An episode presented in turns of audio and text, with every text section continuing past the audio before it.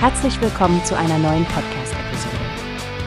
Diese Episode wird gesponsert durch Workbase, die Plattform für mehr Mitarbeiterproduktivität. Mehr Informationen finden Sie unter www.workbase.com. Hallo Stefanie. Hast du schon die Neuigkeiten von Pro7 Sat1 gehört?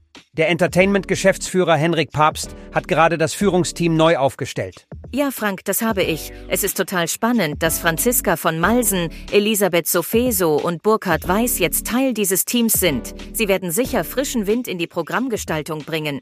Genau, Burkhard Weiß übernimmt ja die Rolle des Entwicklungschefs. Denke, das wird interessant, vor allem weil er der erste Ansprechpartner für die Produzenten sein wird. Was denkst du dazu? Ich finde es toll, dass er diese Position einnimmt, nachdem Hannes Hiller zum Pro7-Senderchef aufgestiegen ist. Und mit von Malsen und Sofeso im Bereich Show and Reality erwarte ich einige aufregende neue Formate. Absolut. Vor allem, weil sie Shows wie Big Brother und The Voice of Germany verantworten werden. Das sind ja schon etablierte Formate und ich bin neugierig, was sie noch für Ideen haben könnten. Ja, und nicht zu vergessen Joko and Klaas gegen Pro7 und Germany's Next Top Model. Das sind ja echte Quotenbringer. Papst hat anscheinend großes Vertrauen in sein Team. Er war ja auch sehr positiv in seiner Ankündigung. Total. Und er hat betont, dass es eine großartige Zeit für das Programmmachen ist. Vor allem, weil Pro7 Sat1 das Budget für lokale Eigenproduktionen erhöht hat. Das ist eine super Nachricht nicht nur für die Zuschauer, sondern auch für die gesamte Branche. Richtig. Und schau dir die anderen Führungskräfte an. Sabine Albersdörfer kümmert sich um Factual Entertainment. Friederike Galli leitet das Scripted Entertainment und Gernot Bauer ist verantwortlich für die Sportmarke Ren. Ganz zu schweigen von Sven Peach, der sich um News- und Infoprogramme kümmert.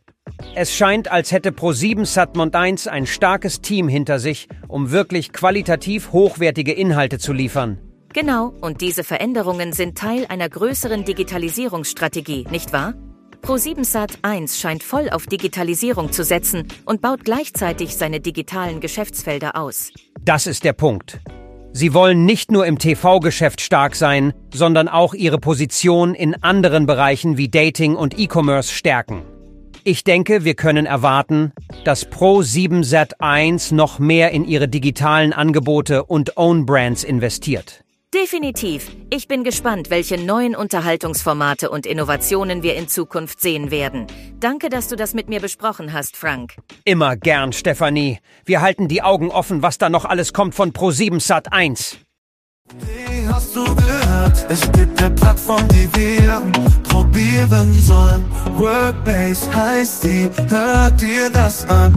Mehr Produktivität für jeden Mann. Werbung, dieser Podcast wird gesponsert von Workbase. Mehr Mitarbeiterproduktivität, hört euch das an. Auf www.workbase.com findest du alles, was du brauchst.